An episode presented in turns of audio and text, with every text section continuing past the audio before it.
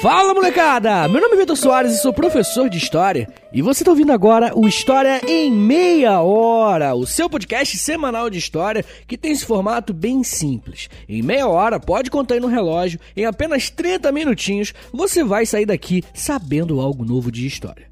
E hoje o nosso episódio é sobre a história dos conflitos entre os Estados Unidos e os países do Oriente Médio. Uma relação muito tensa e também muito complexa.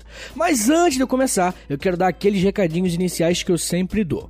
Entre agora em historiameiahora.com. Lá no site você vai poder ouvir os episódios, você também vai poder assinar a newsletter do podcast, e aí é importante, porque quando você assina a newsletter, você recebe no seu e-mail um acesso ao nosso grupo secreto lá do Telegram, beleza? No site você também pode entrar na nossa loja e conferir nossas camisetas exclusivas do História em Meia Hora, tá bom? Só tem lá no site. E é claro, né, quando você compra uma camisa, você está apoiando o podcast, mas não se esqueça, tem uma maneira ainda mais direta de apoiar o História em Meia Hora que é indo no nosso Apoia-se. Entre agora em apoia.se barra História em Meia Hora. Repetindo, apoia.se barra História em Meia Hora, porque quando você apoiar o podcast, você vai ter acesso a um podcast exclusivo por semana, tá? Essa semana, inclusive, lancei ontem, né, na verdade. Ontem eu lancei um podcast sobre o judaísmo e a origem do antissemitismo pela história, né? Por que, que os judeus foram sempre tão perseguidos? Eu fiz esse podcast exclusivo para apoiadores, então fica aí o convite, tá bom? Além disso, você participa de lives, sorteios e muito mais. Lá no Apoia-se tem tudo explicadinho, beleza? Se você puder e quiser me ajudar, sinta-se convidado. Ah, eu também tenho outro podcast, ele se chama História pros Brother, onde eu falo de história, só que de um jeito mais informal, né? Jeito de humor mesmo, com o Alexandre Níquel, beleza? É isso, gente. Me siga nas redes sociais, é arroba Soares, tá bom? Arroba no Twitter, no Instagram e tudo quanto é canto. E segue também o Instagram do podcast, arroba História em Meia Hora. Agora, bora começar a falar sobre petróleo, heróis, vilões e política internacional, olha aí. Roda a vinheta em Portugal e vambora!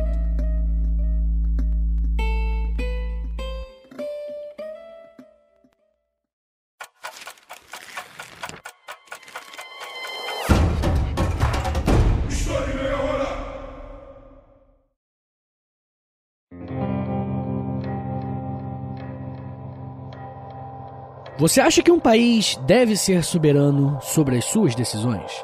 Se sim, o que você acha da interferência de países terceiros em decisões políticas internas? O nosso episódio de hoje é sobre a relação dos Estados Unidos com os países do chamado Oriente Médio. Quem são os países que estão em conflito com os Estados Unidos? Por que os Estados Unidos têm tropas militares por lá? E claro, como esses conflitos se originaram? Essas serão algumas das perguntas que vão nortear o episódio de hoje. Como vocês podem imaginar, esse tema é bem polêmico e delicado, porque né, nós não estamos tratando apenas de história e geopolítica. Estamos falando de milhares de vidas que são impactadas com as guerras e suas consequências. Quando os políticos declaram guerras, quem sofre é a população, independentemente de qual país estejamos falando. Por isso, vou tentar ser o mais direto e simples possível, tá bom? Mesmo que esse assunto seja bem complexo de se entender. Bom, antes de qualquer coisa, vamos falar um pouco sobre um dos personagens de hoje, os Estados Unidos da América. Nós brasileiros estamos muito acostumados com a influência deles por aqui, seja no idioma, na cultura e às vezes na política. Você quer ver um exemplo dessa influência dos Estados Unidos aqui no Brasil? Se você abrir os seus streamings de filme, qualquer que seja, 90% dos filmes serão de Hollywood, certo? Mas olha só que doideira, os filmes na categoria filmes estrangeiros, eles não têm filmes de Hollywood, sabe? Sendo que Hollywood é o nosso estrangeiro, né? Ou seja, a nossa cultura está tão americanizada que não consideramos os filmes dos Estados Unidos como produção internacional. Enfim, isso é só um exemplo. Mas e se eu te falar que existem países no mundo que não têm apenas essa influência social dos Estados Unidos, mas sim uma presença física? mais especificamente com o exército norte-americano em terras estrangeiras. Pois é, pessoal. Se nós temos a influência cultural, muitos países sofrem uma influência bélica. Mas por que isso acontece? Por que, que os Estados Unidos se portam como se fossem os xerifes do mundo? Você já teve essa impressão?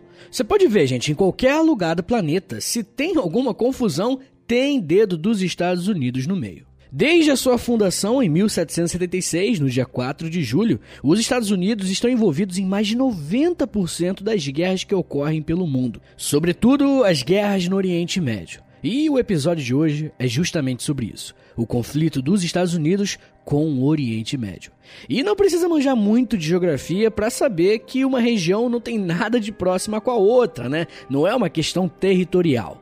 Mas se não é territorial, como explicar então essa característica dos Estados Unidos como um país que está presente em quase todos os conflitos da nossa época? Se você pensou aí uma resposta que é porque eles são a maior potência do mundo, seja militar ou econômica, você não está errado. Parte da resposta é justamente isso. Mas, na minha opinião, no caso dos Estados Unidos, esse argumento ainda não contempla toda a verdade. Bom, se fôssemos falar sobre a história da fundação dos Estados Unidos, temos aqui um elemento que mostra como esse país foi fundado, mas também mostra como próprios Estados Unidos se vê. Sim, senhores, a imagem que um país, que a população tem de si mesmo é muito importante. Quando o território que hoje chamamos de Estados Unidos foi colonizado, foi feito em geral por puritanos calvinistas, uma vertente do protestantismo. E para esse grupo, colonizar aquele país, aquela região, era uma espécie de missão divina, pois ele seria uma nação completamente diferente das outras. A historiadora Mariane Junqueira mostra que essa percepção se chama destino manifesto, como se fosse uma obrigação moral do norte-americano civilizar e conquistar tudo aquilo que está ao seu alcance. Ela diz o seguinte: abre aspas. Era como se houvesse uma predestinação geográfica grupos norte-americanos se achavam no direito de se apropriarem de territórios que não pertenciam aos Estados Unidos até então. Fecha aspas.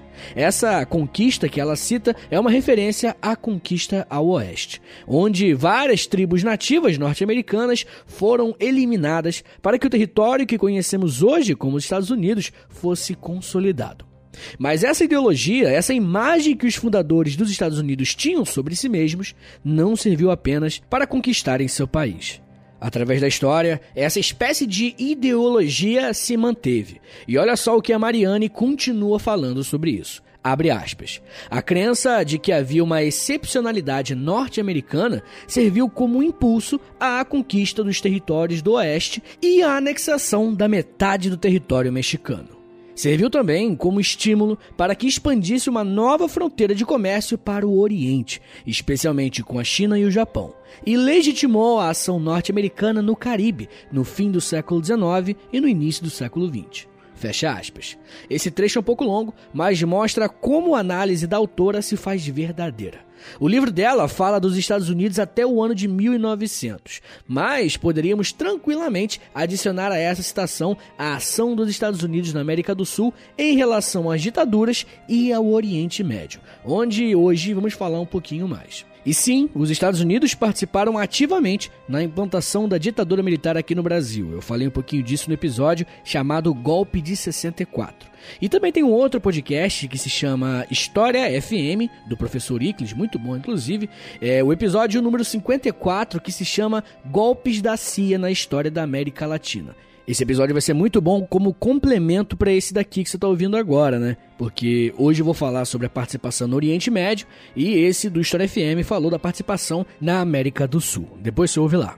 Enfim, pessoal, é, eu penso que todo esse pano de fundo da formação dos Estados Unidos ainda tem uma influência em como a política externa é colocada em prática. Bom, agora que entendemos um pouco mais sobre os Estados Unidos e sua política externa, vamos voltar a nossa atenção para o Oriente Médio, o palco onde o nosso episódio vai se passar hoje. Bom, a primeira coisa que precisamos falar é que o Oriente Médio não é um continente, tá bom? Muita gente se confunde nessa parte, beleza? Mas se não é um continente, é o que então? Para ser mais exato, o Oriente Médio recebe esse nome por conta da geopolítica internacional. A grande parte dos países que compõem o Oriente Médio são da Ásia, ali na região da Península Arábica. Mas não são apenas países asiáticos que compõem essa região. Muitas vezes vocês também vão ver chamarem países do norte da África como integrantes desse grande Oriente Médio. Então, quando falamos de Oriente Médio, estamos falando sobre um conceito geopolítico, beleza? Na geopolítica, além do termo Oriente Médio, também temos um termo chamado Oriente Próximo e Extremo Oriente, para se referir à China, Japão e às Coreias. Mas, molecada, só falamos que algo é médio ou extremo tendo um parâmetro, né? Tendo um ponto de referência, certo? E que parâmetro é esse? A nomenclatura Oriente Médio é dada pelos ocidentais. E, gente, isso é muito importante também. Partindo da percepção da Europa, existe um Oriente que é próximo, um Oriente que é médio e um mais distante chamado de Extremo Oriente, sacou? Como você já deve imaginar, quando nos referimos a um Oriente Médio, estamos falando de uma região totalmente diversa. Nós, ocidentais, caímos muito no erro de achar que tudo que está longe de nós é sempre igual, que todo asiático é igual, né? Todo africano é igual e por aí vai. O Oriente Médio é composto por países como Arábia Saudita, Irã, Iraque, Israel, Palestina, Afeganistão, Egito e tem muito, gente. Só nesses países que eu citei há uma diversidade enorme de línguas, dialetos, religião, história e atuação política, tá? Bem, agora que fomos devidamente apresentados aos personagens do episódio, vamos começar a falar da história dos conflitos entre os Estados Unidos e os países do Oriente Médio. Se nós já entendemos que os países do Oriente Médio são completamente diferentes e diversos entre si, aquilo que eles têm em comum é justamente o que faz dessa região um local tão disputado e cheio de conflitos. Eu estou falando da sua posição estratégica, mas principalmente do petróleo. Sim, essa região é extremamente rica em petróleo, e como vocês sabem, petróleo é dinheiro. E onde tem petróleo, tem Estados Unidos da América, né? Se formos traçar uma linha do tempo, a relação dos Estados Unidos com o Oriente Médio começa a aumentar no período que chamamos de Guerra Fria. Como acabei de falar, o petróleo é um dos fatores que coloca essa região como um dos pontos de atenção para a economia global. Depois da Segunda Guerra Mundial, os Estados Unidos já despontavam como a principal potência econômica do mundo. E parte dessa prosperidade econômica estava baseada no petróleo. Mas você pode estar se perguntando agora, né? Como que a economia estadunidense era forte em petróleo se eles não têm tantas fontes de extração? E é aí que tá, molecada. Quem disse que você precisa ter petróleo debaixo da sua terrinha para ter petróleo? Molecada, as empresas estrangeiras dominavam o mercado de petróleo no Oriente Médio. Essas empresas eram conhecidas como as Sete Irmãs e cinco dessas empresas eram dos Estados Unidos. Por conta disso, com o objetivo de diminuir a influência dos países ocidentais no mercado do petróleo, os países que tinham essas reservas de petróleo em seu território se juntaram e fundaram a OPEP uma organização criada em 1960 pela Arábia Saudita, Irã, Iraque, Kuwait e Venezuela. Desses países, apenas a Venezuela não é do Oriente Médio, então dá para ter uma noção da importância estratégica dessa região. E o petróleo, gente, vai ser um dos fios condutores da relação entre os Estados Unidos e o Oriente Médio. Por exemplo, uma das maiores polêmicas do nosso tempo são os conflitos entre Israel e Palestina. Mas Israel está metido em confusão não é de hoje. Em 1973, houve uma guerra chamada Guerra Árabe-Israelense que tinha no conflito Israel contra o Egito, Síria e o Iraque. Por proximidade ideológica e, claro, interesses econômicos, os Estados Unidos declararam apoio a Israel. E, gente, como retaliação a essa atitude, os países árabes da OPEP aumentaram o preço do petróleo em 400%, gerando uma grande crise econômica nos Estados Unidos e em toda a Europa também. Em 1991, também houve uma guerra envolvendo o petróleo, a Guerra do Golfo. O Iraque, liderado pelo Saddam Hussein, tinha invadido o Kuwait, um outro grande produtor de petróleo. Uma ação internacional liderada pelos Estados Unidos foi enviada à região para expulsar os iraquianos do Kuwait. E como eu disse, onde tem petróleo, tem Estados Unidos. Mas quando falamos de Guerra Fria, não podemos deixar de falar do quebra-pau entre comunismo e capitalismo, não é verdade? Bom, mas como isso influenciou a relação dos Estados Unidos com o Oriente Médio? Como vocês sabem, gente, no período da Guerra Fria, o mundo se tornou uma espécie de tabuleiro de war, onde cada país deveria ser conquistado pelo comunismo da União Soviética ou pelo capitalismo dos Estados Unidos. E tinha um país que estava sendo o território de disputa entre as duas potências. Esse país era o Afeganistão. Se liga só, Em 1989, a União Soviética estava controlando o país. Daí, como uma força contrária ao avanço soviético no Afeganistão, surgiu a Al-Qaeda, uma organização terrorista que tinha como líder ninguém mais e ninguém menos que Osama Bin Laden. Pois é, Osama Bin Laden. E se liga só, adivinha quem foi um dos maiores patrocinadores da Al-Qaeda para lutar contra os comunistas? Sim, senhores, os Estados Unidos. Gente, falar isso é muito importante para vocês entenderem uma coisinha. Quando falamos de política externa, geopolítica e de história, não existem heróis ou vilões. O mundo não é preto ou branco, muito menos a história. O que vamos ver, gente, é cada um tentando defender os seus próprios interesses. Bom, mas como vimos até aqui, seja por interesses econômicos em relação ao petróleo, seja por interesses ideológicos, os Estados Unidos vão se fazer muito presente no Oriente Médio. E depois do atentado do 11 de setembro, ixi, aí que vai aumentar ainda mais. Mas daqui a pouquinho eu vou falar mais sobre a atuação política dos Estados Unidos no Oriente Médio, tá bom? Só segura um pouquinho aí, daqui a pouquinho a gente volta e eu falo um pouco mais sobre Estado Islâmico, preconceito, cinema e Terceira Guerra Mundial, tá? Olha só. Segura aí rapidinho que a gente já volta.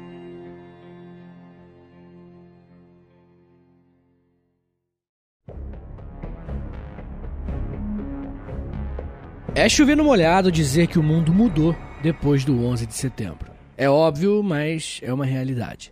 E mudou não apenas para os Estados Unidos, que foram afetados com os ataques terroristas, mas mudou completamente a relação do Ocidente com os árabes e muçulmanos, além de, né, claro, elevar o clima de tensão no mundo.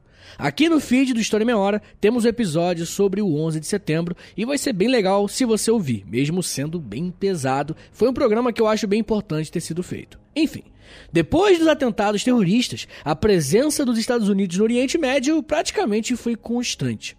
Com o objetivo de vencer a guerra ao terror, o presidente George W. Bush enviou tropas americanas para o Afeganistão, com o objetivo de combater mais especificamente a Al-Qaeda, grupo liderado pelo terrorista Osama Bin Laden. Senhores, fazer um episódio sobre Estados Unidos e Oriente Médio, parte é falar de história e parte é falar de atualidade. E eu digo isso porque a ofensiva dos Estados Unidos no Afeganistão, que começou em 2001, ainda está em atividade. Claro, ao longo dos anos, os conflitos e a urgência vêm diminuindo, mas fato é que ainda existem tropas norte-americanas no país. Imagina a quantidade de civis afegãos mortos, sem falar no número de soldados americanos também que foram mortos. É uma tragédia para todos os lados. Olha só os dados que o escritor Colin Mason trouxe sobre as consequências desse conflito. Abre aspas. A guerra praticamente destruiu o Afeganistão e provocou enormes dificuldades e privações. De acordo com as Nações Unidas, a expectativa de vida tanto para homens quanto para mulheres em 2013 era de somente 45 anos. Fecha aspas. Olha isso, gente. Os Estados Unidos são dos países que mais investem no seu aparato de guerra, e atualmente parte desses valores são destinados aos conflitos do Oriente Médio. Um outro país que foi diretamente afetado pela guerra ao terror foi o Iraque.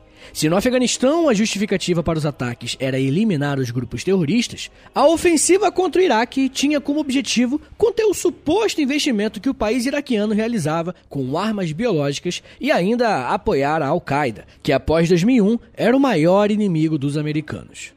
Os Estados Unidos ingressaram no Iraque em 2003 com esses dois objetivos. O líder do país ainda era Saddam Hussein, que, como vocês lembram, também foi o líder do Iraque na Guerra do Golfo.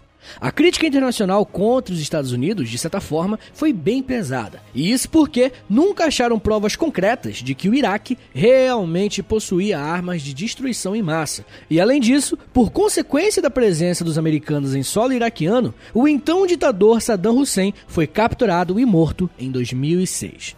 Mas eliminar o maior líder iraquiano não significou a paz na região, muito pelo contrário. Pessoal, como eu já falei algumas vezes aqui no podcast, sempre que existe uma força repressiva grande de um lado, o outro lado responde. É como se fosse uma mola, tá ligado? Então, quanto mais os Estados Unidos agiam em território iraquiano, mais as milícias locais contra os americanos aumentavam em poder e também em força. Por esse motivo, a guerra se manteve até 2013. Olha quanto tempo. Então, né, os Estados Unidos estavam ligados a pelo menos dois confrontos diretos ao mesmo tempo: no Afeganistão e no Iraque. Com o um conflito entre as milícias armadas e as tropas americanas, vocês podem imaginar que o país ficou completamente destruído. Existem muitas fotos mostrando o antes e depois da guerra, e o cenário é desolador.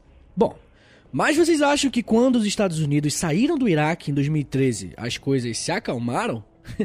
de jeito nenhum. Gente, aprende uma coisa: quando falamos de história e de política, não existe vácuo de poder.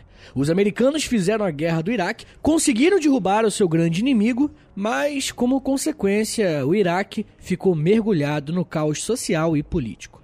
A partir disso, o Iraque passou a ser um território de disputa de outros países. Como vocês se lembram, o Iraque é um dos maiores produtores de petróleo do mundo. Uma terra tão rica quanto essa não poderia ficar assim, sem controle. Países como Arábia Saudita e Irã vão começar uma disputa política sobre o controle dessa região. E você sabe qual grupo vai surgir nesse momento? Pois é, o famoso Estado Islâmico, também conhecido como ISIS Islamic State of Iraq and Syria.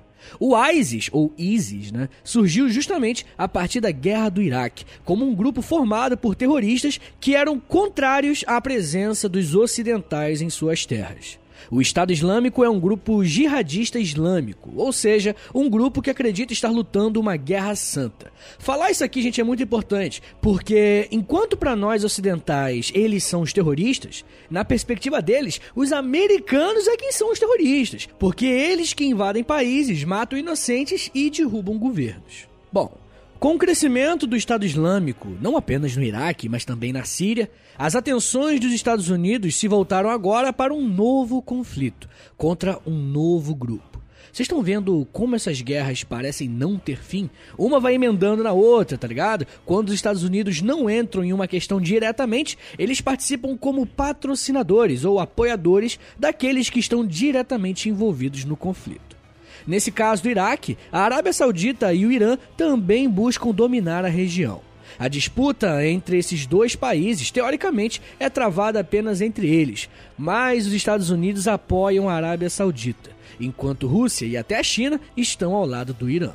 E aqui é um ponto bem interessante de analisarmos. Muito do discurso político contra a guerra ao terror está associado à ideia de que os Estados Unidos lutam contra a barbárie, levando a liberdade e a democracia.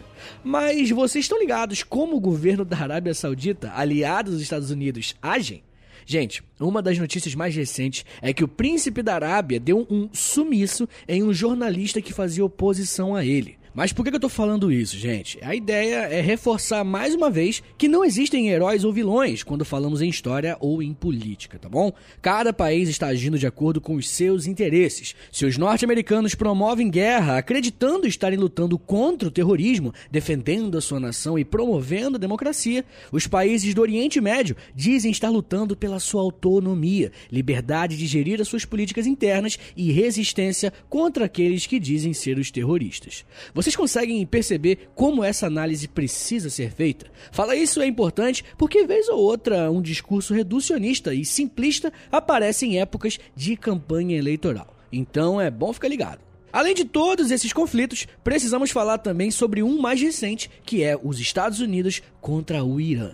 Não é a primeira vez que eu cito Irã e falo da necessidade de fazermos um episódio sobre a Revolução Iraniana, né? E isso é tão necessário que, para vocês terem uma ideia, antes da Revolução, Estados Unidos e Irã eram parceiros comerciais. Após essa revolução, um governo xiita ficou à frente do país, com uma política interna bem rigorosa. Na política externa, o século XXI foi extremamente próspero para o Irã, sendo um dos maiores crescimentos econômicos de toda a região, tá? E é interessante analisar que esse crescimento foi acompanhado também do desenvolvimento de armas nucleares no país. Quando falamos de armas nucleares, estamos falando de algo muito perigoso e poderoso e que coloca os outros países em alerta. A posição dos Estados Unidos contra esse avanço nuclear do Irã foi implantar sanções econômicas, tentar enfraquecer a economia do adversário através de bloqueios, aumento de tarifas, etc. Essa tática é muito usada por países ricos que têm esse poder sobre países mais fracos economicamente. O problema é que, mesmo com as sanções econômicas, o Irã continuou a desenvolver suas armas nucleares, se tornando mais um ponto de tensão no Oriente Médio. Um dos marcos mais importantes desse conflito entre Estados Unidos e Irã aconteceu em 2015, quando o então presidente Barack Obama, depois de longas negociações, assinou um acordo de encerramento das sanções econômicas e, como contrapartida, o Irã se comprometeria a encerrar suas pesquisas em armas nucleares. O problema, gente, é que depois do Obama entrou na Casa Branca um cara que gostava de uma polêmica. e eu tô falando de Donald Trump, que ao assumir a presidência dos Estados Unidos, uma de suas principais ações foi sair desse acordo firmado com o Irã, porque, segundo Trump, o Irã, abre aspas, é o principal estado patrocinador do terrorismo. Fecha aspas. E claro, ele também disse que voltaria a fazer bloqueios econômicos agressivos contra o país persa. A política adotada por Trump foi mais incisiva em relação ao Obama. Independentemente de achar isso bom ou ruim, o que temos de fato é que o aumento da tensão entre Estados Unidos e Irã levaram ao assassinato do general e um dos principais líderes do país, o Qassem Soleimani. Esse ataque dos Estados Unidos contra o Irã foi feito no dia 3 de janeiro de 2020, logo no comecinho do ano passado. Através de drones, o militar iraniano foi identificado e eliminado. A justificativa do governo americano era que Soleimani era ligado a grupos terroristas e, por esse motivo, a ação seria justa. E eu não sei se vocês lembram, mas quando isso rolou, a internet começou a falar em Terceira Guerra Mundial e tudo mais. A gente mal sabia que ainda ia chegar um tal de Covid-19, né? Bom, mas para o nosso episódio de hoje, o que interessa é que o Irã prometeu retaliação e classificou o Pentágono como uma organização terrorista. Olha só, parece que o jogo virou, na é verdade. Gente, eu queria comentar um ponto aqui que também pode ser interessante para vocês. O conflito entre Estados Unidos e seus adversários não se dão apenas com soldados armados, tá? Isso se dá também na área da cultura e do entretenimento. Quando olhamos os filmes produzidos por Hollywood, principalmente aqueles que têm a temática de guerra, né, podemos ver como os povos do Oriente Médio são retratados, né? Sempre terroristas, sempre jihadistas, radicais e sempre aquele filtro amarelo do Instagram, né? Bem, gente, isso não é à toa, tá? Faz parte da máquina de guerra dos Estados Unidos que reflete também na cultura pop. Eu acho que é um exercício bem bacana você assistir esses filmes com outros olhos a partir de agora. Muito bem, então vamos para aquele resumão que eu dou no final dos episódios. Vamos lá. O histórico de conflitos entre os Estados Unidos e os países do Oriente Médio datam desde a Guerra Fria, seja por interesses econômicos relacionados ao petróleo, seja por disputas ideológicas contra o comunismo. Os Estados Unidos sempre mantiveram esforços de estarem fisicamente naquela região. Como vimos, a segunda metade do século XX foi marcada por várias guerras civis, guerras religiosas e disputas por territórios. Em praticamente todos esses conflitos, foi possível notar a influência direta ou indireta dos Estados Unidos. O que mudou completamente a relação entre esses personagens, sem dúvida, foi o ataque terrorista do 11 de setembro.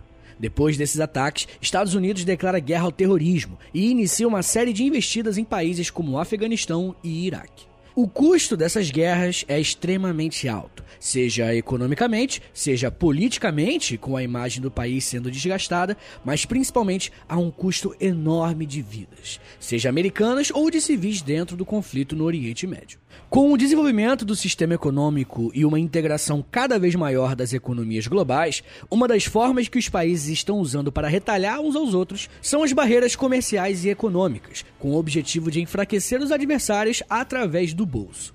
Estados Unidos, Irã, Arábia Saudita, Israel, Palestina, Estado Islâmico são alguns dos personagens dessa história que já tirou a vida de milhares de pessoas e que, infelizmente, eu não tenho esperança que os conflitos vão chegar ao fim tão cedo. A relação entre Estados Unidos e Oriente Médio é antiga e complexa. Para vocês terem uma ideia, eu nem falei tanto sobre a parceria dos Estados Unidos com a Turquia ou com Israel, porque já falamos disso em outros episódios aqui no História Meia Hora. Sem dúvidas, poderíamos fazer um episódio para cada conflito em específico, mas tudo que conversamos hoje eu espero que sirva como uma boa introdução a esse grande assunto que merece muita da nossa atenção.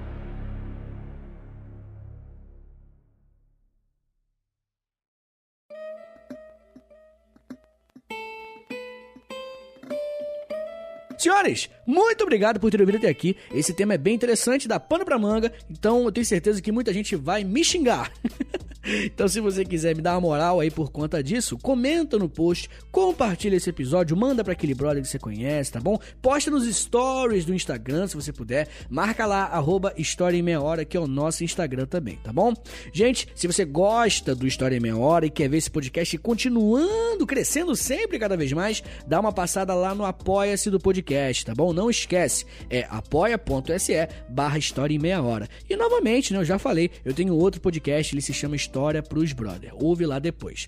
Muito obrigado, tá, gente? É isso. Me siga nas redes sociais, é arroba Soares. E também tô na Twitch também, arroba Soares. Faço mais live lá e tudo mais. É isso, gente. Muito obrigado, um beijo, até semana que vem e valeu!